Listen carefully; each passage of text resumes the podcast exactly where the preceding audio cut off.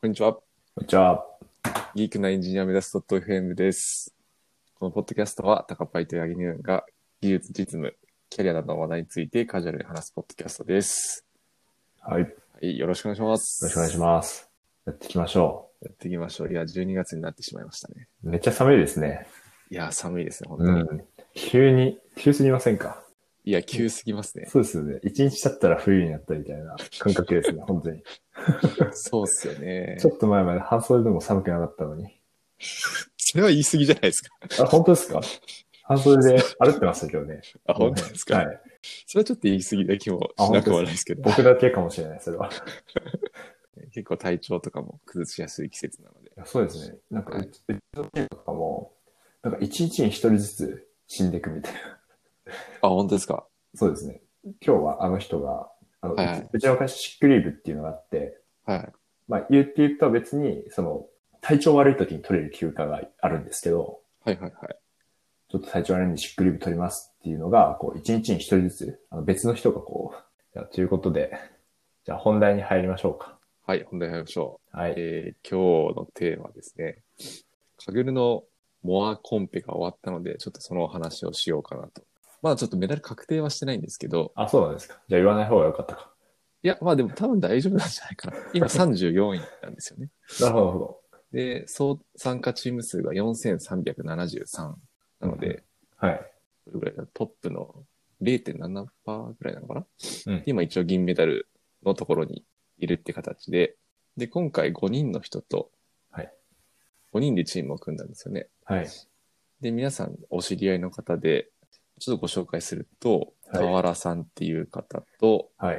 えっと増田さんっていう方と、新一郎さんっていう方と、うんえーアステリアムさんっていう方の5人でチームを組みましたと。まあ、それで大体どのぐらいやったのかな ?2 ヶ月ぐらいやってたのかなまあ、そんぐらいですよね。かぶれのコンペそうですね。はい。コンペの概要をざっくりご説明すると、モアっていうのが、その、メカニズム・オブ・アクションっていう、うん僕も初めて聞いた言葉なんですけど、はい。日本語にすると、なんか、作用、薬の働きうん。みたいなものを予測する、はい。まあ、医療系のタスクでしたと。で、なんかこの薬の働きを予測することで、まあなんか医薬品の開発を、まあ、ちょっと前進できるんじゃないかみたいなうん。うん。ものをまあ目標、目的としたコンペでした。で一応タスクの設計が、うんえっと、マルチラベルタスクっていうもので、はい。マルチクラス分類 とマルチラベルはい。分類にちょっっと違っていて、マルチクラスは、えっと、データ1サンプルに対して1つのラベルが与えられているものなんですけど、はいえっと、マルチラベルの方は、えっと、データ1サンプルに対して、まあ、0個以上のラベルが割り当てられている。と。うん。うん。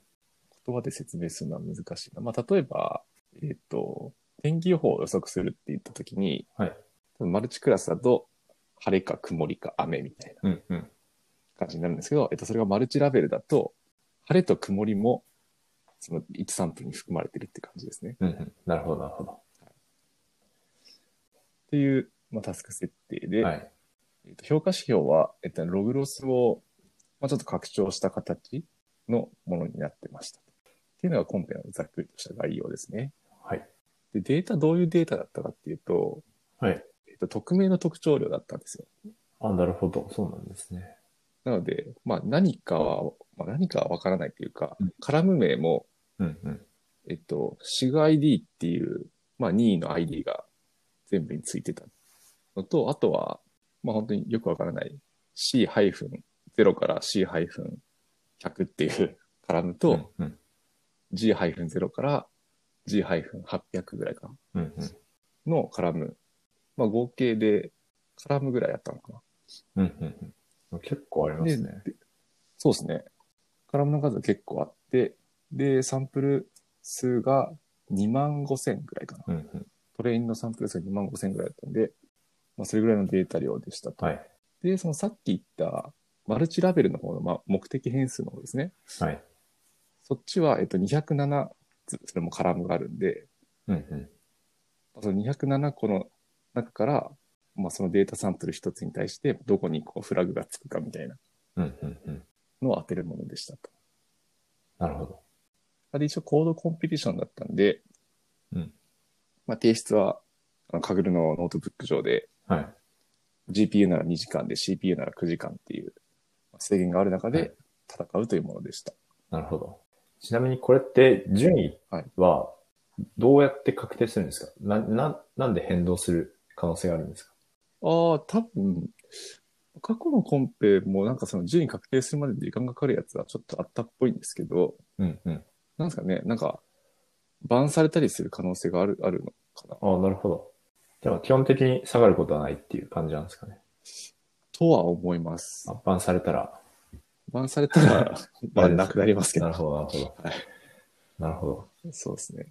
いや、結構僕自身はこのマルチラベル分類っていうのはやったことがないんですけど、まあ今回のコンペで、ここ苦労したなみたいなところってどういう部分なんですか、そうですね。僕もマルチラベル分類初めてやったんですけど、はい今回このデータは一応テーブル形式のデータだったんで、うんうんつかと思われるんですけど、うんその GBDT 系のモデルだと、えっと、マルチラベル全部一気に予測できないんですよ。へえ、なるほど。要は、い一さ一列、1カラムずつしか予測できないんで、うんうん例えば207個、そのさっき言ったマルチラベルの目的変数があるんで、207個モデルを作んなきゃいけないあ、。そういうことか。はい。なるほど、なるほど。っていうちょっと制約があるんで、今回のコンペは割とそのニューラルネットワークを使う方が多かった印象です、ねへえ。そうですね。あの最終層に207個のまああ。出力そうとあそ、それがそれぞれ確率にーななるるようほにど。やってあげると、まあいい感じでそこはできるので、もうほぼ、そうだな、ニューラルネットワークを使って解いてる人うんがうんかなり多かった気がします。なるほど。高パイさんたちは、最初はライト GBM とかでやってたりしたんですか8時間ぐらいかかっちゃうんですよ、本当に。あの、すごい。そんなかかるんだ。カグルのその、うんカーネルの使用時間マックスぐらいかかっちゃったんですよ。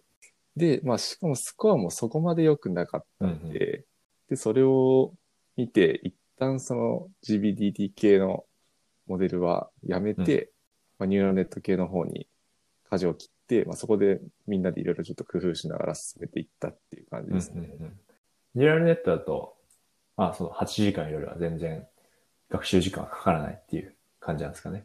そうですね。まあ、GPU 使って30分ぐらいかな。早っ。で終わったりするんで。早いですね、めっちゃ。そうなんなるですよほど。行列演算の恩恵ですね。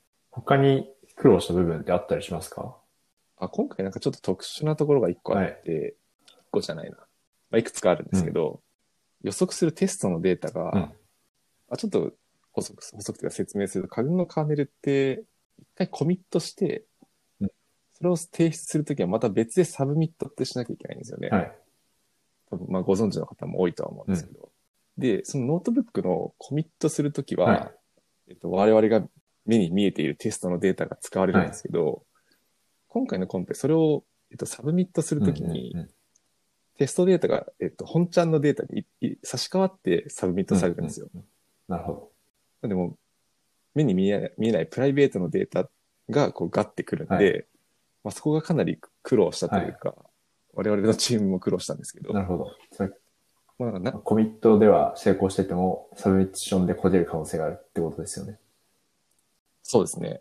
で、今回そのテストデータのパブリックとプライベートの割合が25対75みたいな感じだったんで、まあ、実際そのコミットするときのデータっていうのは、うん全体の25%しかテストのデータがないんですけど、うんまあ、それが4倍ぐらいになるんで、一気に。うんうんうん。データの特徴量エンジニアリングとかで、うまいことやってないと普通にエラーになったりとかをしちゃって、うんうんなるほど。多分そこが一番苦労したかもしれないですね。コンペ特有の。なるほど。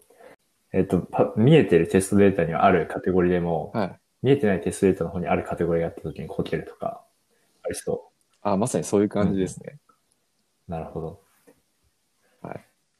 今回のコンペだと結構やられてたのが、PCA っていう、まあ、次元削減の、まあ、アルゴリズムがあって、まあ、それを皆さん使ってたんですけど、まあ、PCA して、そこからそのバリアンススレショルドっていう、いわゆるデータの分散がこの値以下だったら、もうそれはその特徴量は削りましょうみたいな。うん PCA でデータガッて増やして、そこからえっと、バリアンス性処理で一気にと、一気にというか、まあ、減らすみたいな、結構特徴量の作り方を、まあ、されてる人が多くて、でそうすると、そのバリアンススレショルドって、使うデータによって、うんまあ、分散って変わってきちゃうんで、さっき言ったそのテストデータがうん増えた後に、あ増える前と増えた後で、同じデータでこのバリアンスレショルドやっちゃうと、特徴の数数が変わっちゃうんですよああ、なるほど。なるほど。っていう現象に、現象があったりとかして、なんでそのバリアンスレショルドとかは、もう我々が見えているテストデータでしかやらないっていう風な工夫が、工夫をしないと、うんうんここでこけるっていう。なるほど。それすぐ気づけたんですかあんまりすぐは気づけなかったですね。ここれなんで落ちてんだみたいなことになりそうな気が。結構それでなったんで、なんか、我々はバーチャルサブミッションっていう、架空のサブミッションファイルを作るっていうところで、これで通れば大丈夫だろうみたいな。なんかそういう工夫をして、面白いですね。バーチャルサブミッション。はいえ、どういうことですかバーチャルサブミッション って。バーチャルサブミッションは、えっと、まあ、我々どうしてもそのプライベートの75%のデータはがい見えないんで、テストのデータを、データの中身はランダムで4倍に増やして、で、それで、えっと、なんだろう、ノートブックのコミットが通るかどうかを見るっていえうえ、なるほど、なるほど。実際それは信頼に足るものだったんですかそれはですね、8割ぐらい信頼できたんですけど、なんかひ一人の方がやってたやつは、それを通っても、なんかうまくサブミッションできないみたいな現象もあったんで、ちょっとまだ謎はあり ます。なるほど。カグルの謎はありでもます。 80%信頼できるなら、かなりいい手法な、はい、そうですね、そうですね。感じがしますね。やっぱりコミット通って、サミッションこててる、こててて、スコア出ないって、うんうん、あとなんか特徴的なところで言うと、うんうん。目的変数が207個あった、あるってちょっと言ったと思うんですけど、なんかそれとは別に、スコアリングはされないけど、なんか学習には使っていいよみたいなデータも与えられてて、ちょっとよくわかんないですよね。ちょっと、わかんなくなっちゃいました。明日の頭がこんがらがってしまった。ということですかえっと、学習用のデータで、まあ、それに付随する206個か、6個か7個の、まあ、スコアリングされる目的変数と、まあ、それとは別に402個のラベルを持った、まあ、スコアリングはされないけど、まあ、学習にこれ使えるんだったら使っていいよっていうデータが与えられてたんですよなんか我々のチームだと、まあ、結構パブリックのノートブックでもやられてた方が多かったんですけど、そのまず402個のラベルを、まあ、予測できるように一回学習させて、で、その重みを、まあ、本ちゃんの方の学習にそのまま移して、まあ、転移学習させるみたいなうんうんうん。ので、なんか使ってたなりるしほました ど。理解できました。そういうこといやいやすいません。です。口で説明するのは難しくて。なるほど、なるほど。結構ここまで、まあ、このコンペの特徴だったところとか、苦労したところとかを聞いてきたんですけど、はいまあ、今回この、まあ、今時点で34位で銀メダル圏内っていうようなところで、勝因というか、その、これ良かったんじゃないかみたいなとこってあるんですかそのさっきのあの、学習だけに使えるラベルデータを使ったっていうところも多分一つの工夫かなって思うんですけど、そうですね。まあ、さっき言った転移学習とかは割と、プライベート、あ、プライベートじゃないや。パブリックのノートブックでやられてた方もいたいたんで、うちのチームで言うと、最後、その田原さんと新一郎さんがめちゃくちゃスタッキングを頑張ってくださって、それでスコアが一気に伸びたので、うんなるほど一応ステージ1とステージ2に分かれてて、ステージ1の方は、まあみんな作ったモデルで、普通のニューラルネットワークと、まあレズネットとタブネットと、みたいな感じでいくつかネットワークを組んで、組んだものがあうん、うん。って、まあそれをステージ2でニューラルネットワークと、あと 1DCNN と、あとこれ Weight Optimize っていう、えっ、と、アートオブフォールドのデータでオプティマイゼーションして、いい感じのデータを出したっていう3つのモデルを作って、まあそれを最終的にアベレージングして出したっていう。うん多分このスタッキングがかなり効いたのだとなる思ほうど、なるほど。スタッキングを自 分は、まあ、ちょっと自分、マジでにわか神楽だったんで、 そんなこといや本でき当にないですかちょっとなんか深い質問ができないですね。あ、いえいえ、全然大丈夫です。なんでそれがちょっと、そうですね。うちのチームで多分差別化できたポイントだったんじゃないかなとうんうんうんなるほど。なるほど。思います。はい。ちなみに上位陣とかも、まあ、はい金メダルとか、そのプライズウィナーズとかも、解放公開されてるんですかね。されてますねあこのリーダー、なんか僕まだリーちダょっーとボードのノートブックってところに、リンクが貼ってあるものが公開されてるものですかね。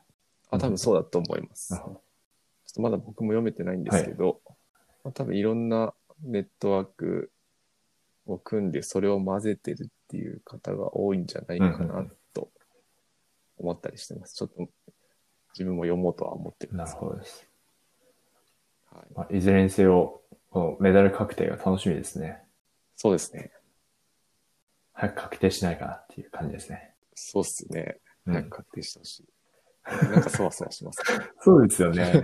そうそうですよね。はい。確かにな。あと、今回5人でチームを組んだっていうことなんですけど、はい。それぞれの役割的なものってあったんですか、一応週に1回、なんか、進捗共有会というか、まあ、ミーティングをやったんですけど、夜に。まあ、そこで今週どういうことをややろうかな、みたいな話し合いははいしてはいたんですが、まあ、そんなにきっぱり役割分担してたうんわけではないですね。まあ、おのおのなんかやりたいことははいチャレンジしつつ、まあ、やったことはなんかちゃんと共有していこうねみたいなるほど、なるほど。確かに。まあ、このリモート環境になって、はい会議とかもやりやすいくなりましたよね。やりやすくなったというか、まあ、やれることに気づいたというか、で、今月からアドベントカレンダーが始まった始じゃないまりでますしかたね。。